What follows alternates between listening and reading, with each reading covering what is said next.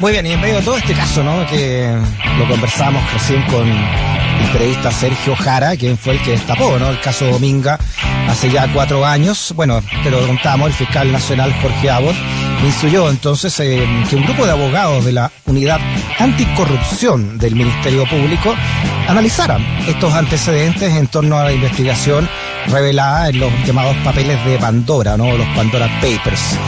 Estoy leyendo esto desde Radio Cooperativa, ¿no? Dice que sobre supuestas entonces irregularidades en la venta en Islas Vírgenes Británicas de las acciones del presidente Piñera con el polémico megaproyecto minero portuario conocido como Dominga. Dice que según fuentes del ente persecutor consultadas por la tercera PM, eh, el equipo busca entonces establecer si podría existir un eventual delito y así la Fiscalía determinar de oficio o no la apertura de una causa penal. Bueno, eso es lo penal en lo político también, y lo, te lo conversábamos recién en directo, hay un grupo ya de parlamentarios de, que tienen que fiscalizar los actos del Ejecutivo, puntualmente la Cámara de Diputadas y Diputados, van a, van a llevar esto a una acusación constitucional. Estamos al teléfono con, uno de ellos, ¿no? El diputado Daniel Núñez. ¿Cómo está, diputado? Sí, ¿cómo está, Freddy? Un saludo a toda la gente que nos está escuchando a esta hora. ¿Qué, mm, bueno, ¿qué le parece, diputado, no, esta, este, mm, este informe de los llamados Pandora Papers y por qué quieren llevar esta acción adelante allá en la Cámara de Diputadas y Diputados?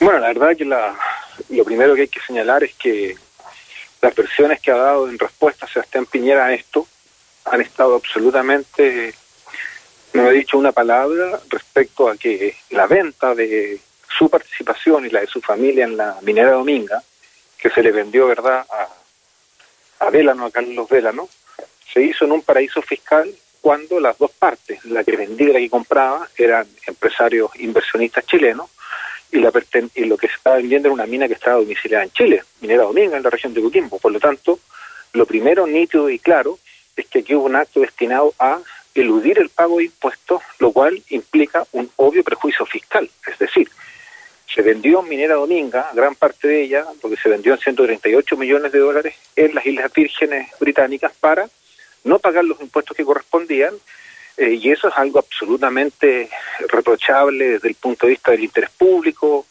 del compromiso con el desarrollo del país, y, obviamente además es una práctica mm. Mafiosa que, que distorsiona totalmente lo que debe ser un, un manejo correcto de un gobierno, y Piñera frente a eso no, no fue capaz de decir nada. Y el otro hecho, sí, perdón, perdón. Ah, no, no, sí, siga usted, disculpe. No, no, mira, y lo otro que yo quería destacar era algo que hoy día tampoco dijo, yo escuché muy atentamente su respuesta hoy día como a las una y media, dos de la tarde. Y él dice, bueno, todos estos hechos ocurrieron en el año 2010, que eh, yo ya no participaba en las empresas, estaba el filosofía y comiso, todas sus explicaciones, pero hay un hecho que responde absolutamente a las decisiones que tiene que tomar él como presidente de la República, que tenía que tomar el año 2018, 2019, 2020, hasta el día de hoy, y que no tomó nunca. Y es que él tenía que firmar el decreto que establecía un área costera marina protegida en el borde de la costero de la comuna de Higuera.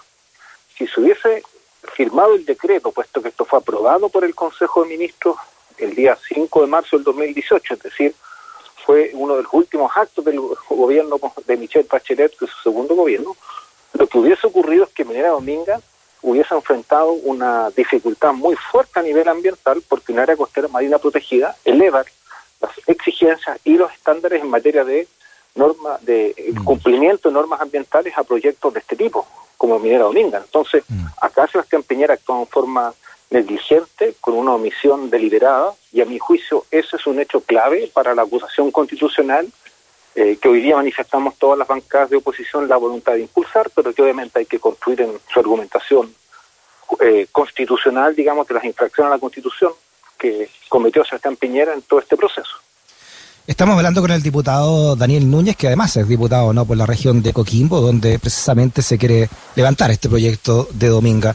Yo le decía, diputado, que mm, en esta precisamente en esta en esta defensa que hace Sebastián Piñera esta tarde, él señala, señala que esto ya se, se investigó, incluso una comisión respectiva el año 2019 en la Cámara y, y además que esto ya lo vio la, la, justicia chilena de la cual fue sobreseído.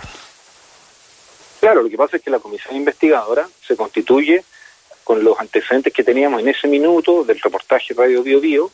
Si bien en ese reportaje se hablaba de paraísos fiscales, cuando se le hizo la, el cuestionario de preguntas a Piñera, a sus hijos, a quien administraba el fideicomiso de Bancar, que era eh, su representante, Noguera, todos ellos no respondieron. Entonces nunca pudimos tener certeza si se había concretado la venta en el paraíso fiscal, que sí se hizo, y solo conocimos de la operación que se hizo en Chile, porque esta venta, Freddy, para que la gente no entienda, a medida de domingo se le vendió a Delano en dos etapas, o dos procesos simultáneos. Uno en Chile, que se pagaron 14 millones de dólares, que se pagaron los impuestos que correspondía, esa es la parte transparente, y la parte negra es la que se hizo en las, las Islas Vírgenes Británicas, que se pagaron 138 millones de dólares. Entonces, la pregunta obvia es, ¿por qué se hizo en dos partes cuando se pudo haber hecho todo en Chile? Mm, Obvio, para no pagar impuestos y que no se supieran además eh, detalles de, de la venta. Entonces, la comisión investigadora no pudo ir más allá porque Piñera nunca ha tenido la voluntad de decir la verdad de todo lo que rodea al, a este proyecto minero eh, y hay otros hechos que ya no tienen que ver con lo que pasó en el 2010, que te insisto, o sea, eh, que Piñera no haya firmado el decreto aprobado por el Consejo de Ministros que crea esta área costera marina protegida es una evidente acción deliberada y consciente para favorecer el negocio de la familia Delano y además después, más encima, cita a la Comisión de Evaluación Ambiental eh, de la región de Coquimbo cuando el proyecto está judicializado para que se vote y se aprueba, que fue cuando el delegado presidencial cita ahí en forma sorpresiva, dos meses atrás, a esta comisión de evaluación ambiental. Por tanto, él ha actuado de forma deliberada, premeditada, eh, en mi opinión, absolutamente dolosa para beneficiar a esta minera, a este mm. proyecto, sabiendo las consecuencias ambientales nocivas que este trae y además habiendo un claro conflicto de interés por su beneficio económico que obtuvo su familia en la venta. Ahora en lo político, eh, diputado Daniel Núñez, ¿qué, ¿qué, sigue ahora? ¿Están los votos al menos en, en la Cámara para, para llevar esto adelante y que llegue al Senado? Mira, Freddy, decir que la oposición se alinee en la Cámara y que sea firme es algo en de lo cual eh, hay que ser muy valiente para acceder a decírselo. Yo no, no me atrevería a, afirmarlo. Hoy día tuvimos un buen primer paso. Todas las bancadas de oposición, incluyendo la democracia cristiana, manifestaron su voluntad de hacer la acusación constitucional eh, y se encargó un equipo de, abogados, obviamente, con la construcción. Eh, yo creo que es una buena señal. Eh, yo espero que la oposición entienda la importancia de, que acá tengamos un.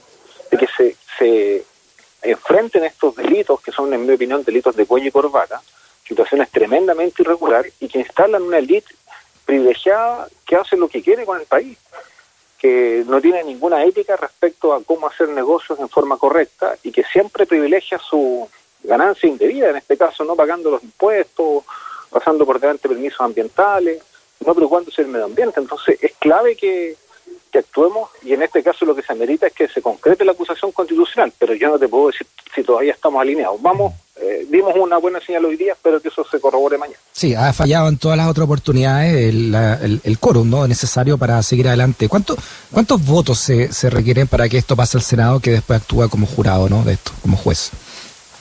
Mira, eh, tendría que revisar. Si no me falla la memoria en este minuto, dame un margen de error, entiendo que eh, tiene que ser eh, por mayoría simple. O sea, perdón, mayoría simple de los 155, es decir, eh, 78 votos, 78. 78 ya. Ahora, eh, y la oposición, y la llamada oposición, ¿cuánto tiene? La ya, porque ya sé que ya hay algunos que se están descolgando, no sé, Lorenzini, Pepe Out, en fin, ¿no? Pero son, son, no, no es fácil, como usted dice, llegar a, toda, Si toda la oposición todos los que fueron electos diputados y diputadas en listas de la oposición se alinearan, tendríamos los 78 votos. Eh, pero están descolgados, como tú señalas, hasta Pedro Velázquez, que es independiente, está Pepe Out, que no sabemos eh, en estos temas dónde se posiciona, hay diputados de la democracia cristiana que siempre se han desmarcado, entonces está difícil eh, saber, digamos, si vamos a tener o no, o no los votos en este minuto. Ya. Muy bien, diputado. Eh, entonces un, es un largo camino, ¿no? Que se puede y además eh, le queda poco tiempo de gobierno a, Sebastián Piñera. Porque cree usted que mm, es importante entonces llevar adelante una acusación como esta, ¿no? A cuántos cinco meses que, deje el cargo. Mira, yo creo que lo importante acá es que la acusación se concrete, eh, que se apruebe por la Cámara porque es un presente claro de que no vamos a permitir eh, la impunidad en todas estas situaciones irregulares, estas prácticas mafiosas que rodean el actuar de los grupos económicos. Y aquí queda claro que se está en Piñera y su clan familiar sigue haciendo negocios usando de una u otra manera y en forma muy poco transparente la institucionalidad y el peso que tiene a su cargo. Entonces me parece que es clave para que la gente vuelva a confiar en la, en la democracia y no se sienta que tener un cargo político al final permite generar beneficios y privilegios que nadie más tiene. Y en este caso además una, una ganancia, digamos, a través de proyectos mineros y de la venta de algo que inicialmente tenía un valor muy bajo, después se sube espectacularmente con el compromiso de que no había ningún tipo de medida de defensa o protección del medio ambiente. Eso es lo escandaloso porque al final la venta del, del clan Piñera se concreta con la tercera cláusula. Y esa tercera cláusula, Fred, es la que decía que no el gobierno no iba a tomar ninguna medida de protección ambiental en ese lugar para así favorecer el proyecto Minera Dominga. Y eso es lo que eh, refleja y compromete la, al presidente de la República porque él se debe haber inhabilitado en todo este proceso desde un primer minuto. Daniel Núñez, diputado PC de la región de Coquimbo. Diputado Núñez, un abrazo grande, a que esté bien. Listo, Freddy, gracias. Saludos a todos, a todas. Chao, chao.